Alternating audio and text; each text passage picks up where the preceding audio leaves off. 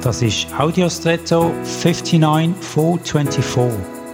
Hallo und schön hast du eingeschaltet.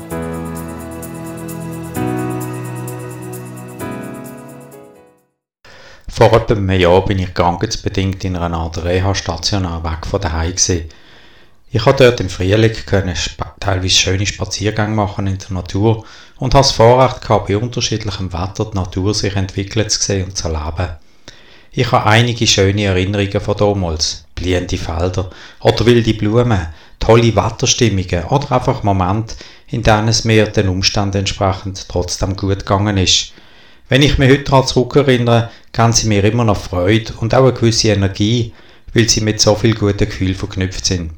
Ich wünsche dir von heute, dass, wenn auch du nur sehr alltägliche Erfahrungen machen kannst, dass sie dir trotzdem heute schon und auch zukünftig als Erinnerungen Kraftquellen werden.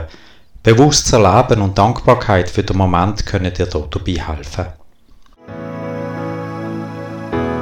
Und jetzt wünsche ich dir einen außergewöhnlichen Tag.